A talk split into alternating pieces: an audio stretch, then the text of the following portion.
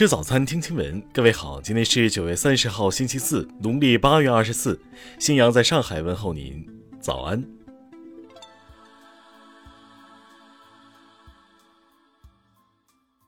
首先来关注头条消息。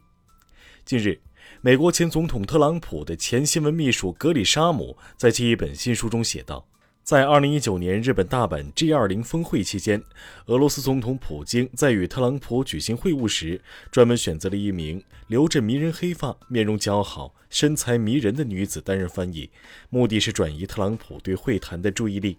关于书中提到的翻译一事，俄罗斯总统新闻秘书佩斯科夫表示，普京本人并不会参与翻译人员的选择过程，翻译是俄外交部应总统府要求而提供的。与此同时，俄外交部一名消息人士称，美国代表团对这名翻译外貌的关注，正好说明了他们参加会谈时在想些什么。这名消息人士说道：“现在我们知道美国代表团高级成员与俄方会谈时在想些什么了。考虑到美国数十年来进行的女权主义和性别实验，可以理解他们。”听新闻早餐知天下大事。二十九号。江西省人口与计划生育条例有关情况新闻发布会召开，现场介绍了条例的修改内容，包括婚假增至十八天，产假增至一百八十八天，并给予男方护理假三十天。二十九号，中疾控免疫规划首席专家王华庆介绍，建议在全程免疫后至少六个月以上开展加强针接种。以灭活疫苗为例。至少在第二次接种后间隔六个月以上时进行加强针接种。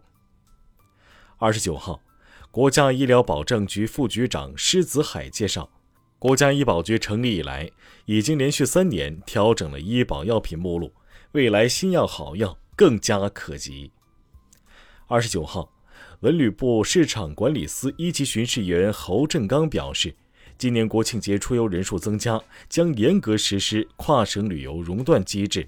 对出现高中风险地区的省立即暂停旅行社和在线旅游企业经营该省的跨省团队旅游和机票加酒店业务。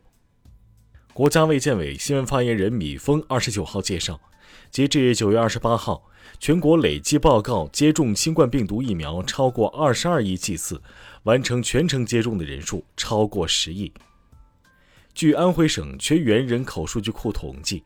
，2017年至2020年，安徽省出生人口分别为98.4万、86.5万、76.6万、64.5万，年增长率为百分之负十二点一、百分之负十一点四、百分之负十五点八、百分之负十七点八，整体呈断崖式下跌趋势。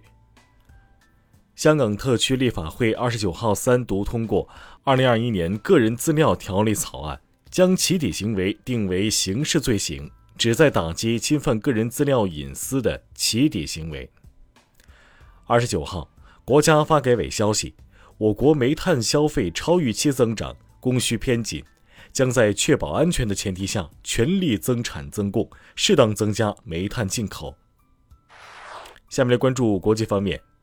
二十八号，国际能源署发布《中国能源体系碳中和路线图报告》。国际能源署署长法提赫·比罗尔就此表示，中国有能力完成快速清洁能源转型。二十八号，中国驻美使馆发文提醒中国赴美留学生谨慎选择赴休斯敦航线入境美国。最近，休斯敦机场数名赴美就读的中国留学生在休斯敦机场入境时遭遇盘查，甚至有人被限制人身自由长达五十多个小时，最终被无理遣返回国。当地时间二十九号下午，一批中国政府援助的物资运抵阿富汗首都喀布尔。当地时间二十八号。有独立调查机构公布报告披露，在2018年至2020年刚果金发生埃博拉疫情期间，世卫组织援助人员对当地数十名妇女和女童实施了性侵。世卫组织当天解雇了涉事的四人，并勒令另外两人停职。当地时间29号，俄罗斯总统普京是在结束了为期两周的自我隔离后，与土耳其总统埃尔多安在索契举行了会晤。27号。朝鲜常驻联合国代表金星在纽约第七十六届联大一般性辩论中，谴责美国长期对朝鲜实行敌对政策，督促美国永久取消在朝鲜半岛及其周边的联合军演和战略武器部署。受原油和天然气价格大幅上涨的影响，德国的进口物价急剧攀升。当地时间二十九号公布的数据显示。八月，德国进口物价的同比涨幅达到了百分之十六点五。据日媒二十九号报道，日本宫内厅将于十月一号正式宣布皇储文仁亲王的长女贞子公主和未婚夫小室圭的婚讯。下面来关注社会民生。二十九号下午。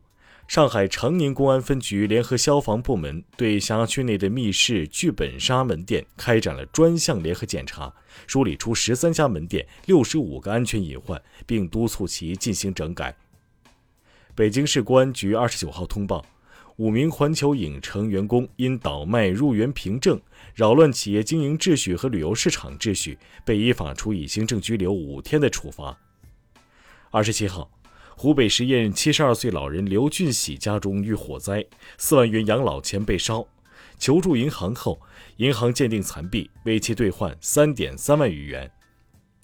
二十五号，温州市民周先生反映，其帮人担保二百九十七万，因法院处置法拍房不利，导致其还完欠款又产生近二百五十二万利息。对此，温城法院回应，以前执法力度待加强，致处置不及时。